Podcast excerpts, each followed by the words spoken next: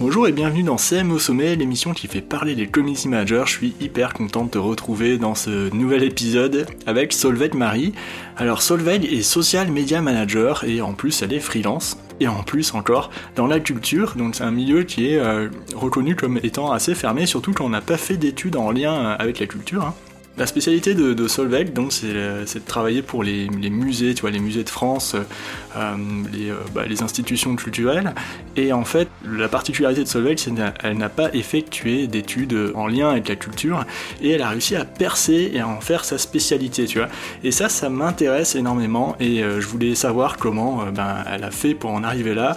Du coup, ben, tout au long de l'épisode, on, on, va parler de, de, ça, comment arriver à devenir spécialisé et reconnu dans un milieu un secteur sans avoir forcément fait de formation en lien avec le secteur au départ. Juste avant de commencer l'épisode, je t'invite à découvrir euh, ma formation gratuite pour devenir community manager et en vivre pleinement. Donc le lien est en description de l'épisode, je t'invite à aller faire un petit tour. Et puis bien sûr, je te souhaite une très bonne écoute et à tout de suite. Salut Solveig Salut Julien, comment ça va? Eh ben ça va bien, merci. Euh, c'est vrai que c'est c'est pas hyper naturel de, de, de dire salut parce qu'on s'est parlé juste avant, mais bon c'est c'est pas c'est quand même cool, tu vois. Euh, du coup, euh, moi je suis hyper content de t'accueillir dans le podcast euh, parce que bah tu t'es social media manager déjà et en plus t'es freelance comme moi mm. et euh, t'as une spécialisation qui m'intéresse parce que c'est une spécialisation qui est un peu un peu particulière parce que tu, tu, travailles pour les musées et les musées euh, euh, c'est un milieu qui est assez fermé. Bon, tu, tu vas peut-être nous expliquer comment c'est arrivé tout ça et puis euh, qu'est-ce que tu fais au quotidien dans ton travail, voilà. Donc j'ai eu un baccalauréat littéraire et à la suite de ça, en fait, je me suis orientée vers une licence de langues étrangères appliquées, puisqu'à la base, j'étais plutôt dans la traduction. Et en parallèle de ça, j'ai effectué plusieurs petits jobs et notamment un service civique dans le dans le secteur de la musique. Euh, donc j'étais déjà avec un pied dans le secteur culturel.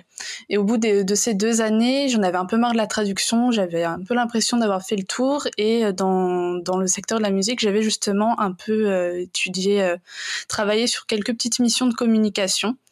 donc du coup, j'ai décidé de m'orienter vers vers vers une licence professionnelle en gestion de projet communication euh, j'ai vu pas mal de choses pendant cette année-là. J'ai touché un petit peu à tout, euh, tout euh, ce qui touche à la communication, que ce soit presse, réseaux sociaux, euh, stratégie, euh, print, etc. et puis j'ai effectué cette année en alternance, pour le coup pas du tout dans le secteur culturel, et, euh, et, donc du coup après ça, euh, donc après cette année, euh, je me suis, euh, j'étais décidée à m'orienter vers le secteur culturel, mais plus dans la musique, mais dans les musées. Pourquoi dans les musées alors que le premier musée que j'ai visité en autonomie, j'avais 17 ans donc c'est un peu tard. euh, mais ça, ça montre aussi un petit peu, je trouve que c'est un petit peu révélateur euh, de, de, du travail qu'il y a à faire aussi du, du côté des musées. Et euh, donc euh, du coup, c'est vrai que pendant cette année de licence pro, j'ai euh, eu un professeur de sémiologie qui nous a emmenés au centre Pompidou. on a rencontré le directeur de la communication à l'époque qui était Benoît Parère et, euh, ça a été un coup de cœur en fait. Enfin, j'avais adoré cette visite et, euh, et euh, du coup à partir de ça j'ai lancé un compte Instagram euh, à titre personnel pour partager mes visites de musée. Et, et, donc ça a commencé vraiment comme ça. Et après donc mes, études, j'ai eu l'opportunité de travailler pour la Tour Eiffel, donc pendant pendant six mois et J'étais toute seule à la tête des, réseaux sociaux, euh, donc c'était euh, très formateur, euh, c'était une très belle mission. Et, euh, et, en sortant de la Tour Eiffel, bah, je me suis lancée à mon compte. Du coup, euh, tu vois, super. Franchement, euh, là, t'as dit beaucoup de choses. Oui. non, mais c'est, très bien, tu vois. C'est, vachement intéressant. Ce que tu as dit que, que, ta première visite de musée, tu l'as fait à 17 ans. Mm. Euh, quand t'es sorti des études, t'avais environ 21 ans, c'est ça, 22 oui, 20, 20, ans, 21 ans, oui. Voilà, voilà, donc c'était à peine 5 ans après. Et en fait, tu l'as dit, c'est révélateur de, de, de, ce qui se passe dans les musées. mais, mais, mais pourquoi en fait? Euh, bah, c'est vrai que le secteur des musées est souvent perçu, je dirais, comme, euh, comme élitiste. Euh, et, et moi, c'est vrai que je proviens d'une, famille, on va dire, de classe moyenne, donc il n'était jamais venu à l'idée chez mes parents d'aller au musée. Alors j'en avais fait un ou deux à l'école, mais ça m'avait pas vraiment intéressé.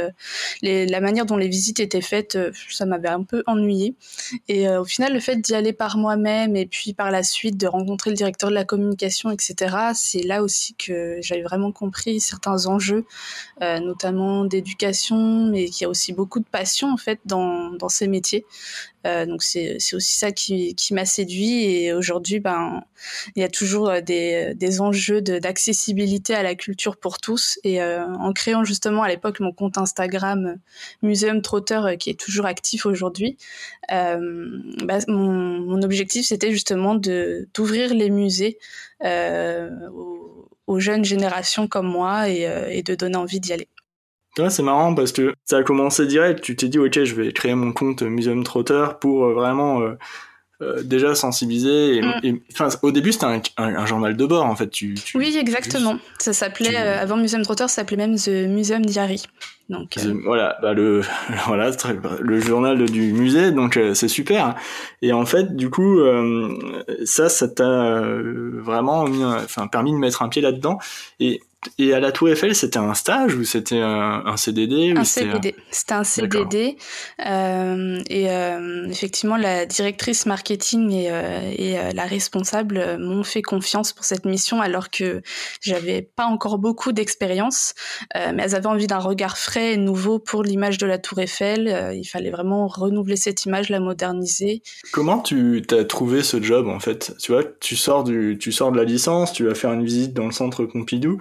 Mm. Et comment euh, comment t'as as réussi à, en sortant de ta licence directement à, arriver dans bah, pour à bosser pour la Tour Eiffel qui est quand même le monument euh, le plus connu dans le monde.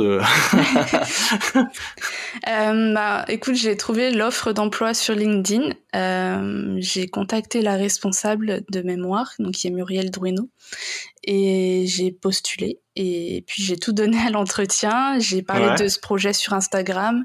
Et au cours de ma licence, en fait, on travaillait à la fois sur des projets réels ou fictifs.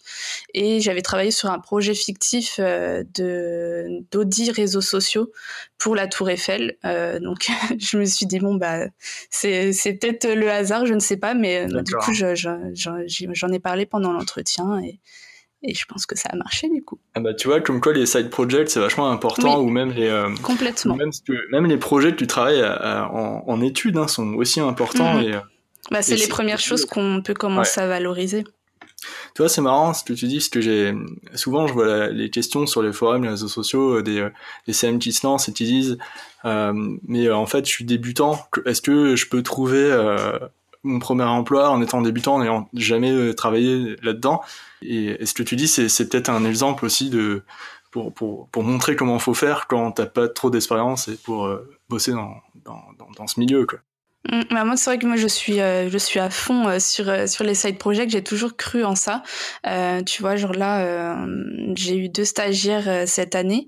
Moi, je les pousse justement, je les ai poussés à bah, lancer leurs projets de leur côté et que ce soit des petits projets perso, même sur que ce soit sur Instagram ou un blog ou quelque chose comme ça, ou bien des projets fictifs. C'est quelque chose qu'on voit beaucoup chez les graphistes, par exemple. pourquoi pas enfin pourquoi pas en tant que CM, on, peut le faire aussi. Oui, oui, c'est clair, c'est vrai. Et puis de toute façon, avoir un compte Instagram déjà quand tu commences à communiquer sur Insta ou quoi, euh, c'est, enfin, c'est, tu, tu commences aussi à, à, te mettre un peu en condition euh, community manager que. Oui. Euh, bah, effectivement, on gère une communauté, mine de rien, et, et euh, puis c'est là qu'on peut aussi pour commencer à tester un peu tout ce qui est sponsorisation, programmation, etc. Ouais, totalement. Du coup, après, euh, après la Tour Eiffel, t'es resté six mois, c'est ça, c'était tu oui. disais? Je suis resté euh... six mois, puis je me suis lancé à mon compte. Alors, en fait, tu vois, c'est ouf parce que t'es resté six mois dans, dans, dans ce CDD de la Tour Eiffel et après tu t'es lancé. Euh, tu, sais, toi, pendant ton, ton premier emploi, du coup, t'as as dû t'occuper toute seule de la stratégie, hein, tu l'as dit. Oui. Euh, Mais, mais que, comment t'as fait en fait? Euh, comment j'ai fait? Euh... Quand, quand t'es arrivé, en fait, il y avait quoi d'existant et comment tu vois t'as fait pour lancer ça quoi? Alors il y avait déjà des comptes existants, hein. je je les ai pas inventés non plus. Il y avait déjà une belle communauté dessus, donc qui était une force sur laquelle il fallait miser pour moi. Euh, après, euh, comment j'ai monté une stratégie bah, Je me suis beaucoup aidée de, de mes cours, que j'ai d'ailleurs toujours aujourd'hui et qui constituent toujours une ressource euh, qui m'est toujours utile. Euh, donc euh, j'ai créé la stratégie, je, me suis re, rebasée de l'audit que j'avais fait pendant mes cours aussi, donc qui m'a fait gagner un peu de temps. Euh, et puis, euh, puis ensuite, euh, j'ai créé le calendrier éditorial, euh, des piliers éditoriaux et puis des, des rendez-vous hebdomadaires. et puis, puis ensuite, jusqu'à quelques collaborations, ou notamment, par exemple, pour les 130 ans de la Tour Eiffel, j'ai fait un échange de visibilité avec le musée Carnavalet. C'était assez chouette. Donc, qui est le musée de l'histoire de Paris. D'accord. Ok, super. Une collaboration euh, à travers les réseaux sociaux, à travers des contenus ou... Oui, à travers des contenus, euh, puisque le musée Carnavalet euh, dispose d'un riche fond euh, de, de, photos. Ouais. Donc une semaine sur deux, soit la Tour Eiffel, soit le musée Carnavalet partageaient une photo pour raconter l'histoire de la Tour Eiffel. Ah, excellent. Ok, et du coup, ouais, ça a dû générer pas mal de, de visibilité, parce que mm. les gens, ils sont trop fans de l'histoire de, de, des lieux comme ça, des monuments en plus. Ok, c'est super. Euh, Juste, euh, ok. Bon, ben ça c'est chouette. Du coup, euh, quand t'es, euh, pourquoi t'es pas Oui, parce que c'était un CDD en fait. Il, oui. Ça se prolongeait pas quoi. Mm. Dans tous les cas, t'as dû partir. Et du coup, qu'est-ce qui s'est passé en... Est-ce que tu t'es dit, ok, je me lance direct en freelance ou t'as essayé de, de trouver un autre job avant ou quoi? J'ai continué à chercher parallèlement un travail euh, et en fait par la suite euh, donc j'avais euh, j'avais fait un entretien au Muséum national d'histoire naturelle à Paris euh, ouais. qui était pour un CDI et, euh, et j'ai pas été prise euh, mais ils m'ont recontacté en fait en octobre euh, pour une mission de community management euh, ouais. puisque pendant l'entretien on avait un peu échangé j'avais glissé que euh, j'étais autant entrepreneuse et ça a commencé comme ça. C'était ma toute première mission et encore aujourd'hui, je travaille avec eux. Et, euh, et à côté, j'ai quand même continué d'abord à chercher un emploi puisque c'était pas suffisant pour avoir des revenus euh, viables. Euh, donc j'ai travaillé ensuite euh, en agence parallèlement à mes missions euh, de, de community management. Donc j'ai eu en même temps d'autres clients. Et donc j'étais dans une agence spécialisée social média dans la RSE. Euh, donc qui la responsabilité sociétale et environnementale des entreprises. Et, euh, donc je suis restée dans cette agence euh, en CDI jusqu'à septembre dernier, parallèlement en étant freelance. Et là, je suis pleinement freelance depuis depuis plus d'un an maintenant. Après, après cette expérience en agence et, et ce, que tu, ce que tu faisais, c'est là que tu t'es dit, ok, je vais, je vais vraiment me spécialiser dans la culture. C'est ça exactement. Et quand je suis partie euh, de, de l'agence où je travaillais, il euh, y a mon boss qui m'a dit euh, "T'es sûr que c'est une bonne idée avec le contexte sanitaire? Euh, ouais. Et j'étais là euh, "Oui, oui. Enfin, je, je, suis très consciente du, du, contexte sanitaire, mais mais je suis motivée, je vais y arriver." Il a essayé de te garder. Hein. Il a essayé de te faire peur pour te garder, mais il est pas arrivé. Non, on, a, on a continué à travailler ouais, ensemble de toute façon par la suite avec ouais, des missions freelance, mais mais j'étais motivée et je voulais aussi prouver que j'allais y arriver. Et, ouais, et, totalement. Euh... Totalement, c'est clair. Euh, et du coup, ok, donc là tu te dis, maintenant je deviens freelance à 100%, on est dans la crise sanitaire, mm. je me lance, et du coup, comment, comment ça s'est fait en fait? Alors, euh, c'est quelque chose que mine de rien, en fait, j'ai construit euh, dès, euh, dès mes études. Donc, ça avait commencé avec ce fameux compte Instagram, puisque euh, donc j'étais arrivée à un positionnement de micro-influenceuse, si je puis dire. Donc, j'étais invitée par des musées à réaliser des visites privées. Donc, c'est là que j'ai commencé à constituer mon réseau. Euh, j'avais aussi un compte Twitter où j'ai commencé à être un peu plus active et où je le suis vraiment euh, depuis euh, plus d'un an euh, pour euh, pour aider euh, pour renforcer mon réseau. J'ai participé à plusieurs événements, des salons. Euh, donc c'était des petites choses que je continuais de faire ouais. à côté tout le long en fait. et c'est vraiment c'est vraiment grâce au réseau que qu'aujourd'hui bah, je je peux être 100% culture. Tu vois, ça c'est super intéressant ce que tu dis, parce que tu n'as jamais lâché la création de contenu de ton côté. Même quand tu as eu un job et tu avais deux, plusieurs jobs en, même temps à la fois, tu devais créer énormément de contenu, t'as pas lâché la, la, présence, ta présence sur ton réseau à toi. Et, euh, et ça c'est intéressant, parce qu'il y a beaucoup de gens qui lâchent l'affaire dès qu'ils trouvent quelque chose. Et ça, bah, c'est vrai que ça, ça t'a permis de, de, de, te lancer très très rapidement sans, euh, sans trop galérer. Quoi. Oui. Euh, il y a eu des petites périodes, on va dire, euh, de, de, baisse de production, ce qui est un peu normal aussi. Euh, mais c'est vrai que au final, donc je compilais mon compte Instagram, mon compte Twitter, LinkedIn, je publie, mais dans une moindre mesure, même si j'aimerais faire plus aujourd'hui. Et c'est vrai que ces contenus ont beaucoup aidé. Depuis un an aussi, j'essaye de rédiger des, des articles dès que dès que je peux, dès que j'ai un peu de temps, sur les musées, les réseaux sociaux. Euh, les musées, l'influence, etc. Et, euh, et, ce sont des choses qui, qui vraiment euh, boostent la visibilité. En plus, ça génère mmh. des échanges après, donc ça renforce le réseau. Enfin, c'est c'est vraiment chouette. En tout cas, je pense que je suis voilà, je suis vraiment sur une stratégie d'inbound marketing. Ouais. et, et moi, je mise clairement sur ça. Donc c'est-à-dire que, tu vois, est-ce que tu dis, ok, par semaine, il faut que je, je, fasse une publication euh, sur mon Instagram? Comment ça se passe en fait, par exemple? Comment t'organises ça au niveau de, de ta, de ta couverture à toi quoi. Alors c'est euh, c'est drôle parce que en fait euh, pour mes clients je suis euh, parfaitement organisée. Par contre pour ce qui est pour moi alors enfin je suis j'essaye vraiment d'être assidue mais c'est pas la même histoire.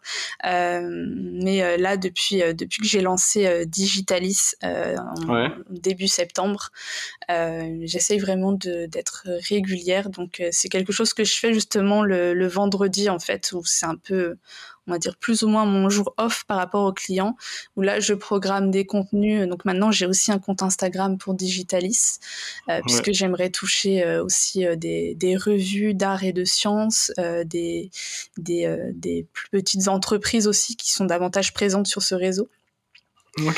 Et donc, euh, je crée du contenu euh, bah, ce jour-là, le vendredi, je le programme pour la semaine.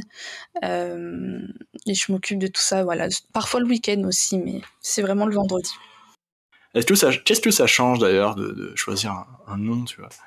Alors c'est vrai que pendant longtemps j'ai justement bah, communiqué en, mon nom et c'est une question que je m'étais jamais posée, euh, mais en fait euh, c'est né d'une réflexion que j'avais eue avec ma première stagiaire euh, Clémence donc là au mois d'avril, donc puisque elle m'a aidé notamment sur euh, sur euh, la production de, de mes contenus, etc. Et, euh, et, en fait, elle, elle avait vraiment, enfin, elle, croyait vraiment en moi et elle était vraiment top. Donc, on a, au fur et à mesure de nos échanges, Digitalis est né puisqu'elle voilà, elle m'a fait part qu'elle voulait vraiment euh, euh, me voir davantage professionnalisée avec plus de crédibilité. Et le problème que je rencontrais, c'est que euh, c'était pas de trouver des clients, c'était euh, plutôt des soucis de tarifs, puisque hum, le souci que j'avais, c'était que mes tarifs étaient toujours revus à la baisse. donc je, mmh. on voulait, voilà, on voulait que j'ai une image davantage professionnelle. Et, euh, et, moi, je voulais élargir un petit peu. Euh, enfin, je voulais pas élargir, mais je voulais vraiment créer une histoire autour de de mon activité, lui donner un nom aussi, puisque pour moi c'est davantage un projet et, euh, et, je voulais vraiment me séparer plus ou moins de, de mon activité. Donc euh, ça peut très bien être Solveig Marie qui lance Digitalis, mais aussi un autre projet à côté. Ouais, mais du coup, est-ce que tu as, aperçu, t'as observé un, changement par rapport à la situation d'avant avec euh, quand t'avais quand t'avais ton nom propre et maintenant euh, Digitalis? Qu'est-ce que tu as observé en fait? Euh, Les changements que j'ai observés, euh, j'irais, j'ai eu plus de demandes par rapport à avant. Donc c'est-à-dire qu'avant euh, j'avais effectivement quelques demandes, j'avais une mission via le via la plateforme Malte par exemple. Mmh euh, mais j'ai, enfin, j'en avais pas plus que ça. Et euh, là, effectivement, enfin, il y a, y a, des semaines, j'ai même trop de demandes. Là, j'ai dû en refuser malheureusement. Euh, et, donc oui, je trouve qu'en termes de, de, demande de crédibilité aussi, ça, ça aide. Et euh, avec Digitalis, en fait, j'ai augmenté mes tarifs et euh, je trouve qu'ils sont beaucoup moins revus à la baisse qu'avant. toi, t'as jamais travaillé dans, un musée, t'as pas d'études en lien avec le musée, tu vois. Et, du coup, euh, c'est intéressant ce que tu dis. Malgré tout ça, bah, tu es arrivé à percer dans ce milieu, tu vois. Euh, bah, c'est vrai que c'est essentiellement grâce au réseau, comme je l'ai dit, mais euh, effectivement, alors il existe quelques études pour travailler dans les musées et plus particulièrement dans le digital dans les musées. Il y a, y a un ou deux masters en tout cas que je connais. Moi, j'avais pas envie de continuer en master déjà, donc donc déjà c'était non et et puis oui, enfin, moi j'ai jamais, j'ai postulé hein, pourtant à de nombreux musées, euh, j'ai jamais réussi à y rentrer parce que soit il faut un concours de la fonction publique, donc ça c'est encore autre chose, euh, soit c'est des musées, on va dire privés, euh, c'est des musées privés et euh, moi j'avais pas forcément l'expérience pour, euh, en tout cas mon profil ne passait pas. Euh, j'ai même jamais passé un entretien euh, en musée, euh, puisque c'est, je pense que ce qui fait, enfin, ce qui est vraiment la clé, c'est le réseau en fait. Est-ce que, est-ce que, est-ce qu'il y a dans les gros musées, les grands musées, enfin, on pourrait croire hein, qu'il y a, il y a plus de moyens. Est-ce que ça c'est réel ou c'est un, juste une croyance? C'est, c'est vraiment une croyance. Euh, alors il y a peut-être effectivement plus de moyens, mais par contre quand il s'agit des budgets de communication, ben pas forcément. Euh, la communication, je pense, dans les musées euh, doit doit encore faire ses preuves, euh, même si je, ça a un peu évolué depuis la crise sanitaire, heureusement. Euh, mais c'était en tout cas avant la crise sanitaire, c'était un peu les, problématiques majeures. Euh, mais euh, non, les budgets ne sont pas euh, aussi conséquents. Qu'est-ce que la crise sanitaire a amené comme besoin vraiment énorme pour les musées et qui qui était pas forcément visible avant? Et ils se sont rendus compte qu'en fait il y avait un problème. Alors ça c'est un grand un grand sujet. euh, je vais essayer de pas être trop longue sur ça. En fait, le besoin a toujours été là, sauf que la crise sanitaire a vraiment émergé une prise de conscience euh, sur euh, on va dire sur le fait d'engager davantage les communautés sur toutes ces questions de, de proximité et, euh, et, aussi de, de digital en fait. Euh, donc ça, ça, a vraiment émergé euh, tout ça. Puis, euh, puis là, pendant la crise sanitaire, euh, les musées ont été davantage créatifs. On a vu plus de live, plus de contenu vidéo, plus de, de, contenu un peu ludique et même, par exemple, je pense au musée d'Angers qui a fait des, des visites sur, sur le jeu Animal Crossing dans le musée. Ah, il, y a, il, y a, eu des choses assez créatives ouais. euh, qui se faisaient déjà plus ou moins euh, à l'international dans les pays anglo-saxons. Euh, ouais. Mais bon, la France, on a toujours un petit peu de retard. Euh, donc ça a émergé ça et du coup, euh, aujourd'hui les musées, ben, certains en tout cas veulent continuer sur cette lancée et se sont rendus compte en fait de l'importance des réseaux sociaux et que ce n'était pas forcément qu'une qu'une vitrine pour montrer ses expositions, euh, renseigner sur les infos pratiques, mais qu'en fait on pouvait aller bien plus loin que ça euh, sur euh, sur l'éducation, sur le, le fait d'expliquer de, de, ses collections, de montrer qui on est. Et puis parallèlement, il y a tous les enjeux des musées qui évoluent. Euh, se pose la question de si un musée doit être engagé ou pas, etc. Et ça impacte les réseaux sociaux. Comment tu construis tes, tes prestations? Est-ce que tu les, as, tu les as construites à partir de ça ou? Alors oui, effectivement, euh, moi j'aime bien dire justement que Digitalis en fait s'est construit avec ses clients, euh, puisqu'initialement, enfin moi j'ai eu la chance d'avoir de la demande avant mes offres. Euh, en tout cas au départ. Et euh, donc au début, j'avais simplement euh, qu'un service de community management, production de contenu. Et à la suite de la crise sanitaire, euh, quand j'ai vu tous ces besoins émerger, euh, et euh, moi en plus par rapport à mon évolution, j'ai eu envie davantage de proposer un service de stratégie, euh, de stratégie où notamment en prenant en compte bah, à la fois tous les enjeux environnementaux, sociétaux, tout ce qu'a fait émerger la crise sanitaire, euh, plus les musées euh, voilà, veulent de plus en plus cibler les jeunes, la génération Z. Je suis en plein dedans, donc euh, c'est quelque chose aussi que, mm. que je communique beaucoup. Donc il y a eu ça, il y a aussi un besoin de formation des équipes. Euh, puisque du coup cette prise de conscience, ben, malheureusement, euh, dans beaucoup de musées, on, c'est des très petites équipes aussi euh, qui font un peu tout à la fois et, et qui n'ont pas le temps d'être en veille sur les réseaux sociaux, de, de développer leurs compétences. Donc il y, a ce, il y a eu ce besoin de formation aussi, donc j'ai un service formation, voilà, principalement.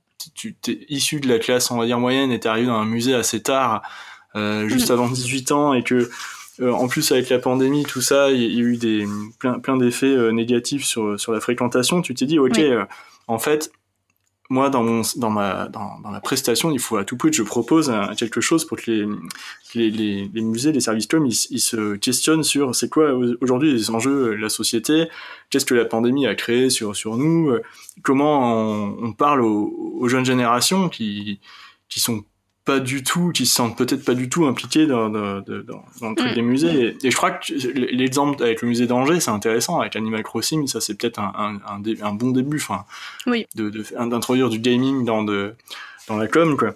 Et en fait, je te dis ça parce que c'est pas trop dur. Tu vois, la culture musée, moi, moi j'y suis en fait. Enfin, j'y suis pas. Je, je connais pas très bien ce milieu-là, mais je j'ai, j'ai quelqu'un dans, dans mon entourage qui y travaille. Du coup, je, je, je connais un peu quand même qui m'en parle de temps en temps. Et euh, il y, a une, y a une mentalité qui est un peu, euh, peut-être un peu, un peu fermée à, à, à, ces, à ces nouveautés, on, un peu fermée, on va dire, au, au fait d'introduire du gaming ou des choses comme ça, tu vois. Où la culture, c'est vraiment la culture, ça doit pas être autre chose que de la culture. Toi, toi comment t'arrives à passer un peu, ces, à faire la sensibilisation là-dessus ou... Euh, c'est pas toujours facile euh, parce que c'est vrai que du côté, euh, enfin ça dépend. Parfois du côté des équipes, ils sont très ouvertes et c'est plutôt au-dessus que ça coince.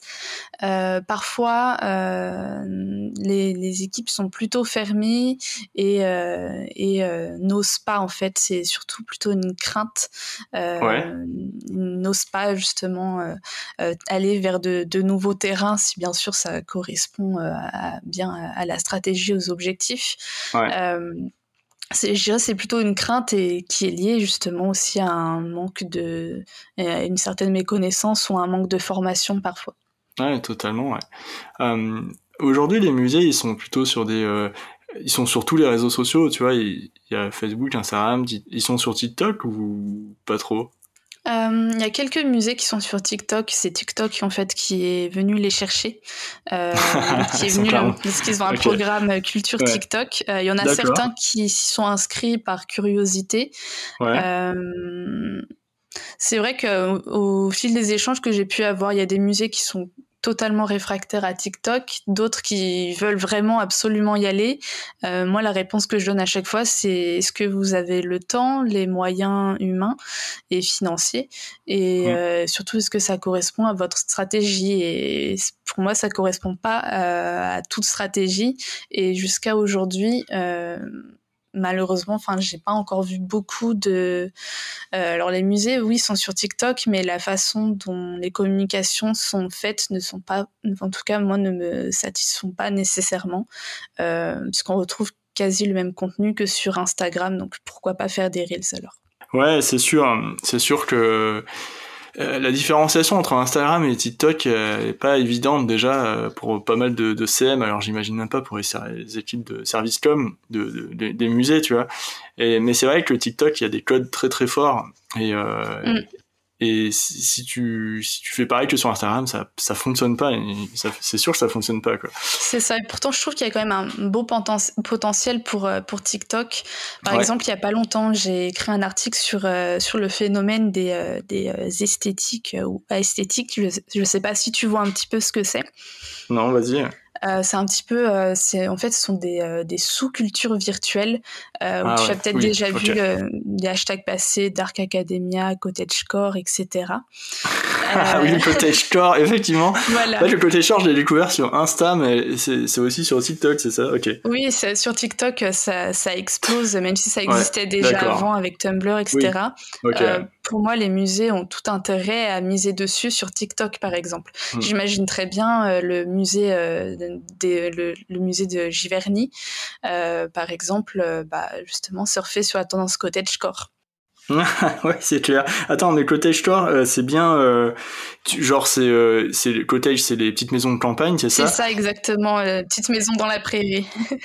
Musée Giverny, pardon, il y a, vas-y, tu peux expliquer, c'est des tableaux. Moi, je connais pas du tout. Hein, je... ouais, bah, le musée de Giverny, c'est, euh, tu vois, toutes les peintures de, de Claude Monet, euh, avec le jardin. Euh, le jardin, euh, enfin, c'est, c'est vraiment magnifique, c'est hyper fleuri. Il y a la, la, maison justement de, de Claude Monet qu'on peut visiter aussi.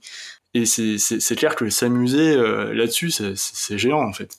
Oui, c'est ça. Puis je trouve que, enfin voilà, aujourd'hui la génération Z, en tout cas, sans vouloir trop généraliser, euh, bah, sont très sensibles en fait au visuel et à l'image. Euh, donc justement, surfer sur ces euh, esthétiques, euh, on voit souvent passer euh, des des, des tweets ou des publications Instagram, oh, je rêve d'un date au musée, etc. Et pour moi, c'est là-dessus qu'il faut miser s'ils veulent cibler les, les jeunes générations.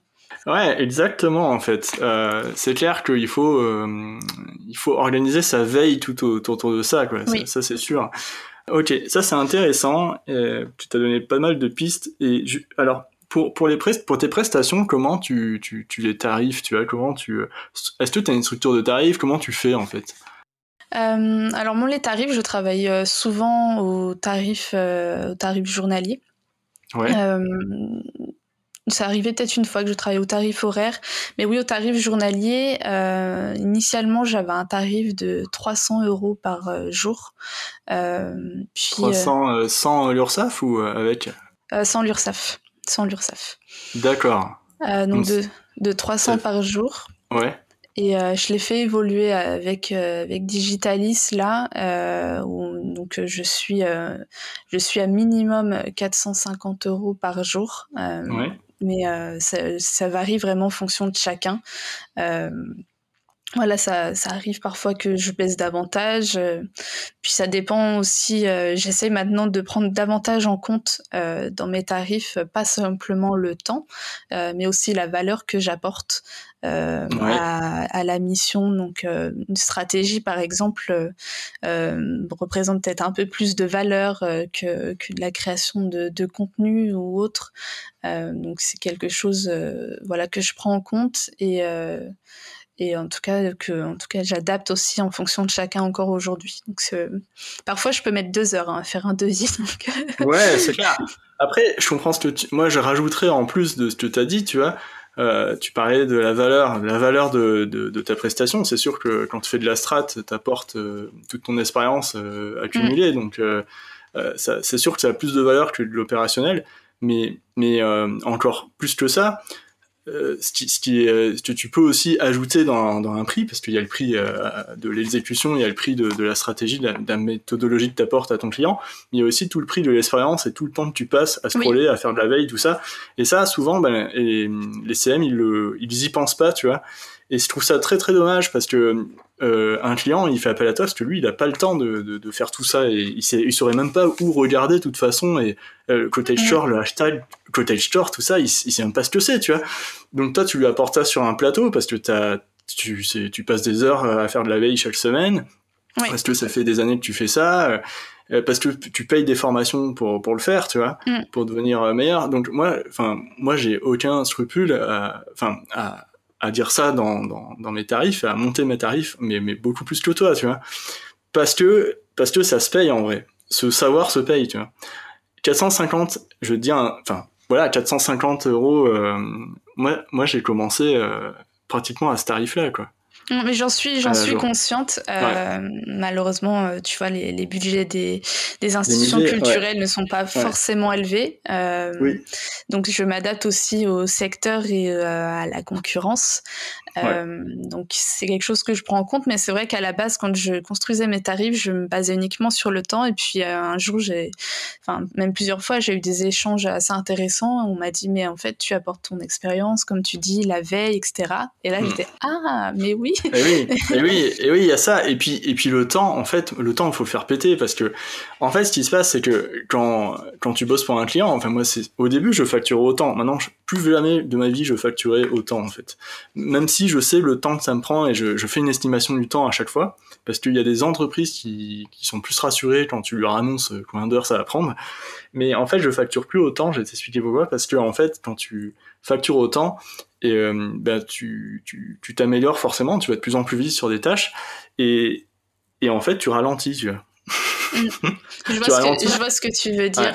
Tu, finis par et moi ça m'est arrivé vraiment une fois avec un client où je faisais du présentiel et j'ai dû ralentir et du coup je, je je me suis dit non, c'est pas possible de faire ça parce que tu perds ton temps déjà et ton client, tu, tu lui offres plus le meilleur service possible, tu vois. Donc, euh, donc moi, moi, enfin, j'ai abandonné cette structure de temps, même si je, l'utilise pour moi-même, pour, pour calibrer mes journées, pour m'organiser, tout ça. Mais je, le, le, tarif au temps, il est compliqué. Ça veut pas dire fait, mettre des tarifs de malade, tu vois, mais inclure la valeur de ce que tu apportes dans ton boulot, la valeur intangible que le temps que tu passes toi à te former et tout, elle est, pour moi, elle devrait être plus, enfin, forte, enfin, la part de, de, ça dans ton tarif devrait être plus élevée que le reste, oui. à mon avis. Hein. Après, c'est vrai que même pour moi euh, et pour les institutions culturelles, en fait, c'est assez réciproque et c'est plus facile pour le moment de travailler sur euh, sur des tarifs journaliers. Par contre, moi, dans mes devis, euh, ils sont très très détaillés et j'inclus tout. Donc, par exemple, je mets veille euh, temps de temps, euh, ça veille sur ce hashtag temps de temps, etc. pour montrer tout ce que ça représente aussi et, et pourquoi ça prend ça prend tant de jours. Et si si je me retrouve par exemple à ralentir sur une mission de veille ou de modération, euh, bah dans ce cas, je, reporte ça peut-être sur de la création de contenu ou autre. Hmm. Ouais, totalement. Non, mais c'est super intéressant comment tu fais. Euh, au moins, c'est hyper clair. Et c'est vrai que aussi montrer euh, les différentes lignes, ça peut rassurer vraiment les, clients dans la culture, comme on disait juste avant. Hein, c'est un milieu qui est assez particulier où les, les, clients ils savent pas trop ce que c'est tout ça, les réseaux sociaux et tout. Et, c'est bien peut-être de les rassurer comme tu fais en, en, détaillant bien tes devis, euh, en expliquant bien ce que tu vas faire et tout. Et puis ça évite par la suite aussi, euh, on va dire, euh, des, des, mauvaises expériences. aïe, aïe, aïe. par exemple, bah, si on détaille pas assez, ben, parfois la mission peut, peut évoluer et ben, on peut rien y faire parce que c'était pas forcément indiqué dans le devis. Donc, des ah, choses comme ça. Tu, veux dire que tu, tu fais plus de choses bah, on dit, on commence à dire oui, et puis on redit oui à autre chose, et puis oui à autre chose, alors que maintenant, en détaillant tout, euh, bah, je peux tout de suite me reporter au devis en me disant, bah, non, regardez, c'est pas indiqué dans le devis, donc je facture ça en plus. Ah, c'est super, c'est super. En fait, ouais, c'est vrai que ça. Euh, après, est-ce que tu as, as, fait des conditions euh, générales de vente? Euh, Non. Non, non, j'ai pas de conditions générales de vente. Par contre, c'est quelque chose à laquelle je, je pense. Je pourrais t'envoyer les miennes si tu veux. Ah ben, je veux bien, mais je sais que j'ai encore des, je sais que j'ai encore des points d'évolution, hein, de, enfin, une marge d'évolution sur tout ça. Oui, c'est sûr. Est-ce que tu peux expliquer ce que tu fais, tu vois, dans ta journée, euh, comment tu travailles, avec quel outil, comment tu t'organises, tu vois, ça, ça c'est un truc aussi euh, qui est intéressant hein, pour un CM. Euh, alors moi j'ai des, j'ai des grosses journées, mais comme tout freelance j'imagine. Vas-y, dis-moi, euh, dis-moi euh, de à quelle heure tu commences, à quelle heure tu termines. alors, je me lève généralement à 6h30 du matin, je prends mon petit ah déjeuner. c'est, okay, je, non, mais je suis très matinale, je suis très matinale. D'accord, ok. et, et donc en fait après vers, euh, je sais pas, vers 7h, euh, 7h30, je commence un peu à faire de la veille, donc ça me prend une heure par jour, même si, euh, voilà, le midi ou le soir, je refais un petit peu. je commence ensuite la partie modération. ça, c'est matin et soir. Donc, matin, voilà, après la veille et le soir, avant d'éteindre l'ordi. donc, c'est systématique. Ensuite, le matin, c'est plutôt rédaction, production de contenu. Euh, puisque c'est le voilà vraiment ce que je conseille c'est d'écouter ces pics de productivité. Moi c'est le matin donc c'est pour ça que je fais ça le matin. Euh, et après euh, l'après-midi c'est plutôt je travaille sur des formations des stratégies ou alors c'est on va dire tout ce qui est réunion podcast et un peu tout ça Et donc ça, c'est un peu ma journée. Je pense que c'est un petit peu pareil chaque jour. et après, j'ai des, j'ai aussi les déplacements puisque je suis pas toujours à la maison. une fois par semaine environ, je me déplace à Paris ou en région. Et puis le vendredi, c'est ma journée administrative ou production de contenu pour moi. Euh, tu, termines à quelle heure euh, en fin de journée à peu près euh, Enfin, juste une indication, tu vois. entre 18 et 19 heures. Ça m'est arrivé de terminer à 20 heures, mais depuis là, la rentrée, j'essaie vraiment de maintenir un équilibre de vie. donc voilà, si 18 heures ça peut être coupé, c'est très bien. Ah ouais, quand même. Donc c'est quand, même des... quand même des sacrées journées. Ouais, non, mais c'est clair. Ok, c'est intéressant. Du coup, euh, sur, euh, sur ta veille, est-ce que tu utilises un outil euh, qui agrège les contenus ou tu as juste des flux RSS que tu suis ou sinon ta boîte mail, comment ça se passe? Alors pour la veille, je, suis abonnée à beaucoup de newsletters déjà, que ce soit dans le secteur culturel, dans les réseaux sociaux, communication, marketing, euh, principalement. J'ai aussi, euh, je suis très fidèle à mes listes Twitter. Euh, là, sont répertoriées, euh, par exemple, Musée France, Musée International, réseaux hmm. sociaux, etc.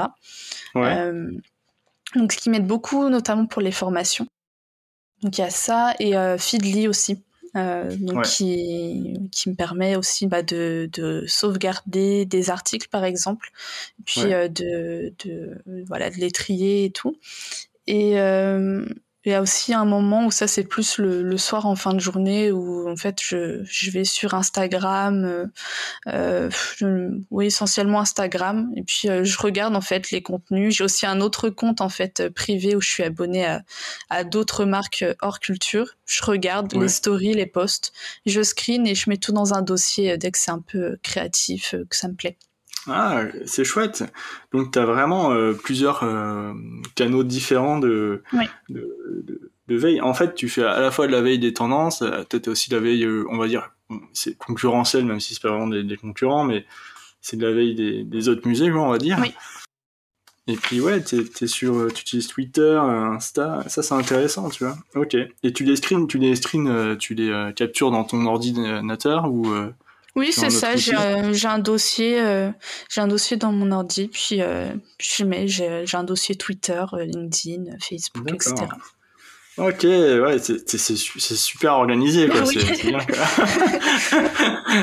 ok, et, euh, et, pour la modération, tu, tu, fais ça directement dans les réseaux sociaux ou tu as un outil que tu utilises Non, j'utilise les outils natifs, donc principalement, voilà. Tu te rends sur Facebook, Instagram Oui. Euh, TikTok, je sais pas si tu, tu gères des TikTok ou. Euh. Pas encore malheureusement. D'accord.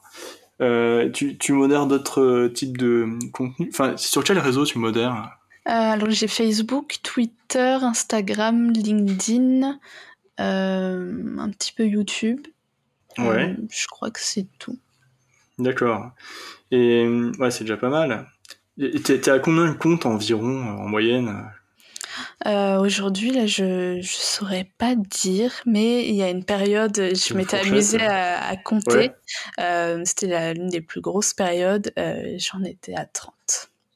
Waouh, waouh, waouh. 30, comptes. Tu 30 comptes, tu, tu modérais, mais tu J'avais 5 clients.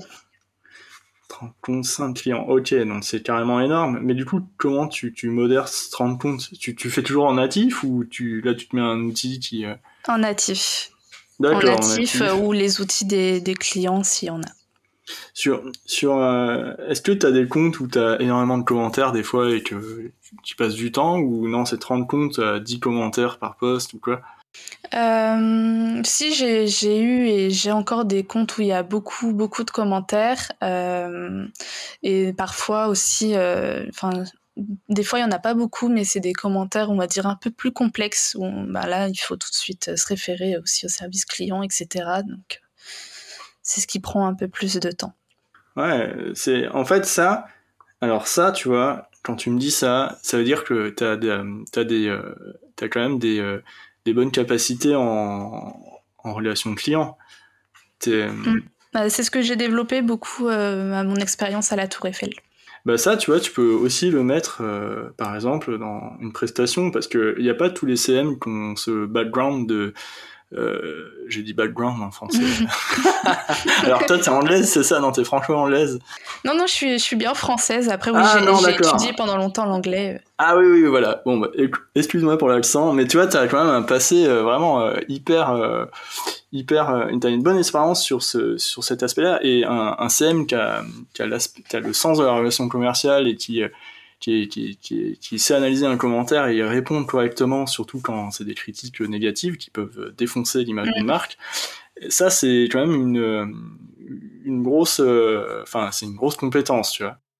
Il n'y a pas tout le monde qui l'a, hein. il n'y a pas tout le monde qui peut répondre à ce genre de commentaires. C'est vrai que c'est quelque chose que j'ai pas beaucoup mis en avant. Euh, mais c'est aussi quelque chose, je pense, qui a, qui a plu chez certains de mes clients. En fait, le fait que je, je n'ai pas une formation dans la culture, que j'ai travaillé dans d'autres secteurs et qu'au final, j'ai vraiment un regard euh, extérieur et qu'en plus, je suis en veille sur euh, des secteurs hors culture et que j'ai un peu bah, toutes ces compétences que j'ai acquis au fur et à mesure de mes expériences, davantage en marketing, service client. Mmh.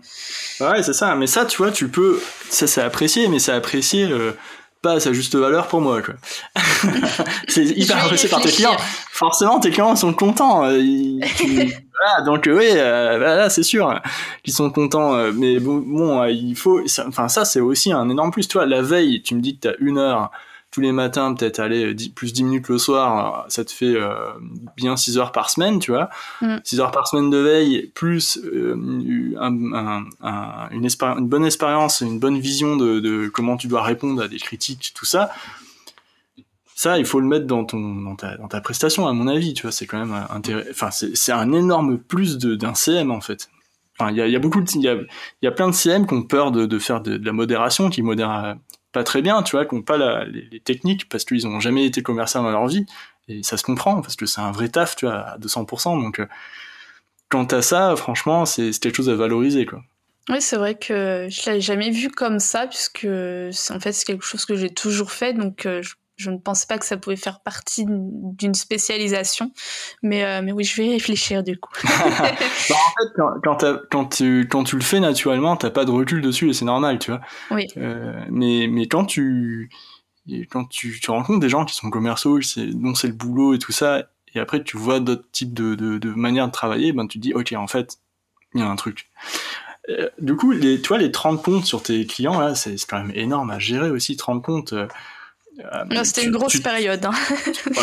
Bon, là, là tu es peut-être à 10, 10 comptes, c'est ça Oui, c'est ça. J'ai un peu revu. Euh, quand même beaucoup, tu vois. Mais alors, toi, tu, tu crées du contenu pour, pour les 10 comptes aussi, ou tu es toute seule, ou es, les équipes, elles, créent du contenu Qu'est-ce que comment, ça, comment tu t'organises en fait? Tu as un calendrier éditorial, t'écris, les gens ils t'envoient des visuels, ou comment ça marche en fait? Euh, Ça dépend en fonction de, de chacun, mais euh, en général, chaque client, et même moi j'aime bien, euh, j'aime bien répartir en fonction de chacun, mais chacun a son calendrier éditorial euh, et euh, toutes les. Alors pour la création de visuels euh, ou vidéos ou autres, ça, ça, varie aussi. Parfois c'est moi qui les crée, d'autres fois c'est fourni. Et ensuite, pour tout ce qui est correction, validation quand il y a besoin, parfois je suis en autonomie, d'autres fois non. C'est direct en fait sur tout un tableau que, que j'ai euh, construit, donc où il y a la publication, puis il y a une colonne euh, remarque, validation, euh, etc. Et je demande aux clients de tout centraliser sur ce fichier. Comme ça, chacun est centralisé et moi, ça me permet d'y voir vraiment clair. Et euh, même quand, quand au final, par exemple, le matin, quand je fais ma production de contenu, je redivise aussi en fonction de chacun de mes clients. Donc, par exemple, ça va être une heure ce client, puis une heure ce client. Euh, parfois, c'est une matinée totalement un client, etc. D'accord. Donc ça c'est ouais, t'arrives à bien t'organiser là-dessus. Euh, donc ça c'est quand même fort. beaucoup par bloc en fait, bloc de temps. Comment tu fais pour pas être euh, déconcentré, tu vois Parce que alors moi j'ai remarqué un truc, c'est que enfin quand, quand je, je, dois faire la production de contenu pour les clients, des fois je vais sur le réseau social et puis puis je, je me perds dans le vortex pendant 10 minutes. je vois. euh, bah je sais pas. Je pense que j'arrive vraiment à prendre du, du recul. En fait, j'essaye vraiment de, voilà, de pas, de pas être sur mes comptes. Il y a que le, pour le moment, ça va que je ne travaille pas sur TikTok, mais si ça m'arrive un jour TikTok, je pense que ça risque d'être le, le, gros piège. Euh, Non, non, mais je, de toute façon, je travaille en fait sur des, des fichiers Excel ou des Google Docs, donc euh, limite les réseaux sociaux ne sont pas ouverts. Euh, je me mets en mode avion, j'écoute de la musique, donc en ce moment c'est c'est Maria Carré et les chansons de Noël. ah bah, parfait, voilà. J'ai mon chat tu te mets dans l'ambiance. et, ouais, et je- puis, euh, puis je rédige et, euh, et bon là dans le contexte euh, des musées ce qui ce qui s'ajoute en plus euh, c'est que euh, à côté il faut faire de la recherche d'informations euh, de et puis euh, toujours vérifier les sources. Donc euh, j'ai euh, ma petite bibliothèque et euh, je me réfère au site internet des musées ou, ou d'autres sites euh, quand ils sont fiables. Ouais, ça c'est vrai qu'on on en parle jamais, mais euh, quand tu dois faire de la recherche documentaire pour écrire un post, et ça, ça arrive hein, dans des, ça arrive aux CM qui, qui connaissent pas très bien le milieu où ils bossent, ou comme tu, toi tu, tu dis parfaitement dans la culture, il y a quand même un temps supplémentaire en plus à la recherche de documentaire. Et ça, est-ce que tu le factures ou pas par oui exemple? Oui oui je le facture bien Ok. Et euh, non, oui, c'est vrai qu'en plus, euh, la spécificité, en tout cas dans le secteur culturel, c'est que les postes sont souvent longs. Euh, donc, ça peut être des focus sur des objets euh, de collection, etc. Donc là, tout de suite, il faut des dates, il faut, il faut peut-être un nom d'artiste ou autre. Et euh, ben, ça, ça prend du temps de trouver tout Ouais. ça, de, de remonter un peu l'histoire. quoi. Mais on apprend, enfin, moi, moi j'apprends des trucs chaque jour, donc c'est aussi ça qui me passionne. Tu dirais que tu vois, tes posts sont plutôt longs, mais tu dirais que par, euh, par, euh, par demi-journée, par matinée, t'écris combien de posts euh, en moyenne, tu vois? Par matinée, je réfléchis parce que parfois c'est un même contenu mais qui est déployé sur différents réseaux. Donc je suis plutôt pensée en termes de, de contenu. Trois contenus, je dirais, euh, ma- par matinée, par Ok, demi-journée. tu t'adaptes. Ok, c'est intéressant. Trois contenus qui sont parfois déclinés sur euh, différents réseaux, et du coup, ça, tu les rentres dans un calendrier un peu en avance, ou c'est pour la semaine même, ou euh, comment ça marche? Euh, oui, c'est souvent d'une semaine à l'autre. Ou parfois c'est au jour le jour, euh, malheureusement. D'accord. Quoi, tu dis malheureusement Bah parfois c'est euh, souvent des euh, en fait quand il y a des, il y a des rendez-vous euh, hebdomadaires des choses comme ça ça ça, ça c'est des choses qu'on peut prévoir en avance mais euh, bah, les musées ça bouge beaucoup euh, les programmations aussi et puis en plus il y a tout le côté presse à pas négliger donc c'est là qu'il y a des infos qui tombent au jour le jour donc parfois c'est le matin et oui. on prévient le matin et puis voilà donc c'est pour Et ça oui, que c'est important de prévoir tout à l'avance dès qu'on peut. Bah, ça, c'est vachement intéressant, tu vois, d'anticiper au max pour, pour, pour, rebondir euh, quand il y a des imprévus.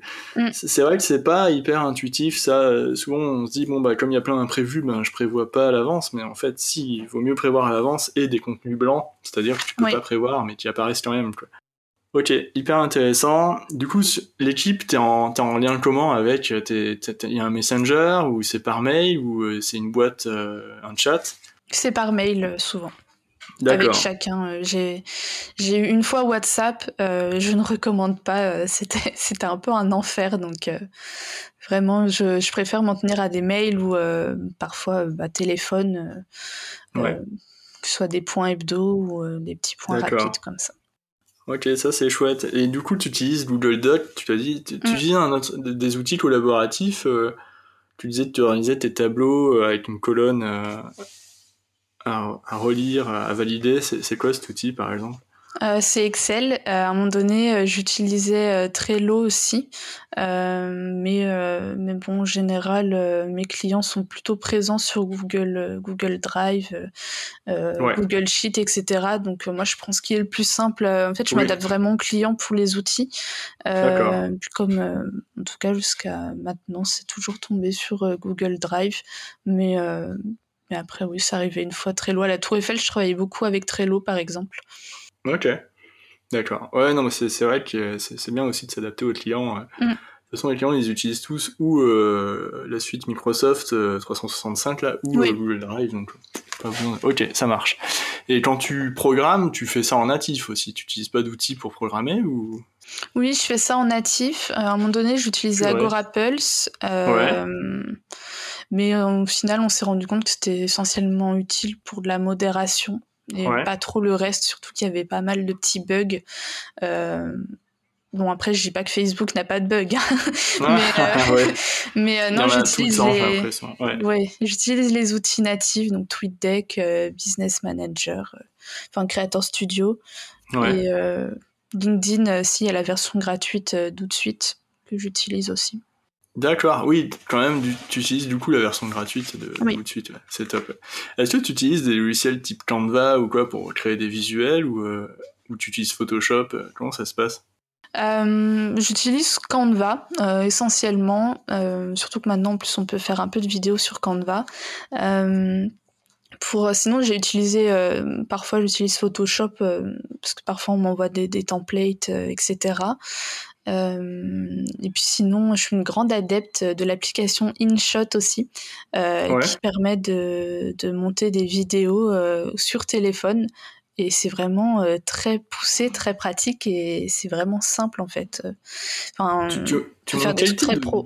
Ouais, tu, comment tu fais pour enfin tu, tu fais les rushs? Enfin tu, tu, vas sur place dans les musées pour filmer et ensuite monter ou tu, tu le fais à partir d'images Comment ça se passe? Alors, euh, souvent on me fournit les vidéos, mais quand elles sont pas fournies et que je dois en produire moi-même, euh, c'est effectivement, je vais sur place euh, dans les musées, je, je filme, donc soit avec mon téléphone, soit j'ai aussi une caméra, une très bonne caméra d'ailleurs.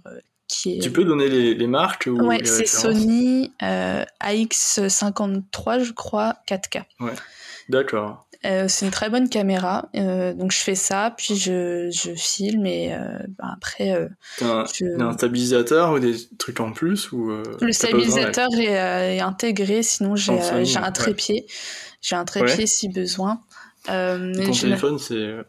Mon téléphone, c'est Huawei P30. D'accord, ok. Ouais, donc c'est déjà un bon capteur photo. oui.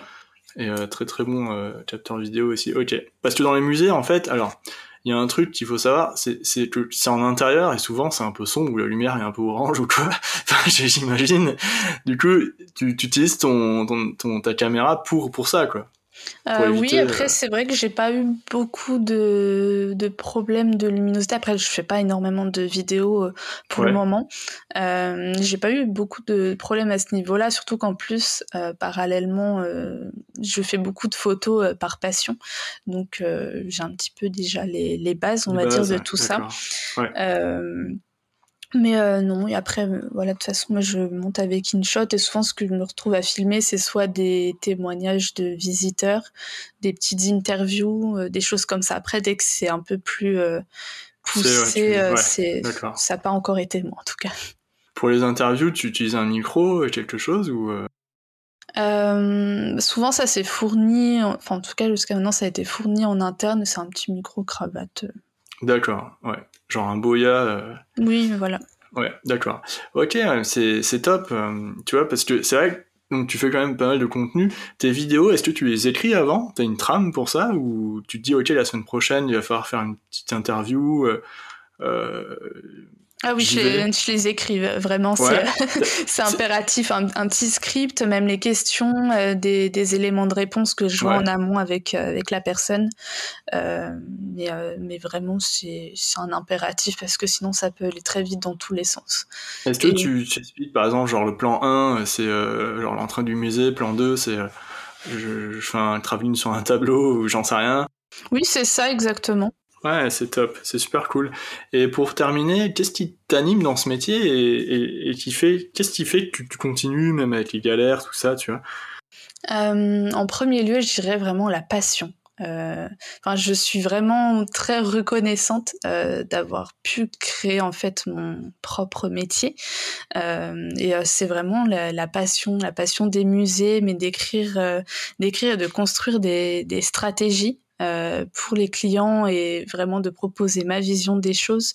Euh, et, euh, et, puis d'apprendre des choses chaque jour quand je crée du contenu. Euh, enfin, moi je me souviens euh, quand en fait j'ai commencé euh, en freelance, j'habitais encore chez mes parents. Le soir à table, j'étais là et le saviez-vous Et, j'apprenais des trucs à mes parents comme ça. Donc la passion en, premier lieu, euh, puis ensuite la liberté en fait, puisque ben, si euh, si je veux travailler euh, depuis depuis la, la Bourgogne, je peux. Si je veux travailler depuis Amsterdam, je peux. donc ça c'est c'est aussi chouette. Et si je veux me balader un matin au parc en face de chez moi, bah, je peux aussi quoi. Ouais, c'est vrai que pour ça le métier de freelance, c'est cool. À la fois, tu es responsable de, de, tout. Du coup, euh, bah, si t'as une merde avec tes clients, bah, c'est sur toi que ça tombe. Et à la fois, euh, t'es mm. quand même une, liberté qui te permet de, de, de t'échapper quand t'as envie et pas rester bloqué jusqu'à 18h. Quoi. Oui. Tu vois, la, possibilité de choisir les missions sur lesquelles je travaillais. Parfois, euh, j'en ai, et puis là, bon, bah, ça, ça me branche pas, donc je, je l'accepte pas. Et euh, pas tout le monde, en tout cas, a encore la chance de, de pouvoir faire ça aujourd'hui. Donc ça aussi, j'en suis reconnaissante. Et euh, et puis oui, voilà, tout ça, euh, même la possibilité bah, de travailler selon mon rythme. Donc là, par exemple, moi, ce que j'aime bien aussi à partir de, de décembre, c'est euh, que je commence à hiberner, que je commence à hiberner. Donc je suis moins sur le développement et la recherche de clients. Et euh, je suis dans un rythme beaucoup plus calme pour mieux reprendre en janvier ensuite. Quoi. Ouais, c'est intéressant, mais t'as dit un truc tout au début et tu l'as peut-être pas redit là parce que mm. t'as peut-être oublié, mais je pense, si enfin, qu'est-ce qui t'a amené dans le, dans le métier de, de, de CM aussi euh, Est-ce qu'il y a un truc qui, qui t'a vraiment amené là-dedans? Tu t'es dit ouais, je, je bosse là-dedans parce que j'aime ça, j'aime faire ça ou?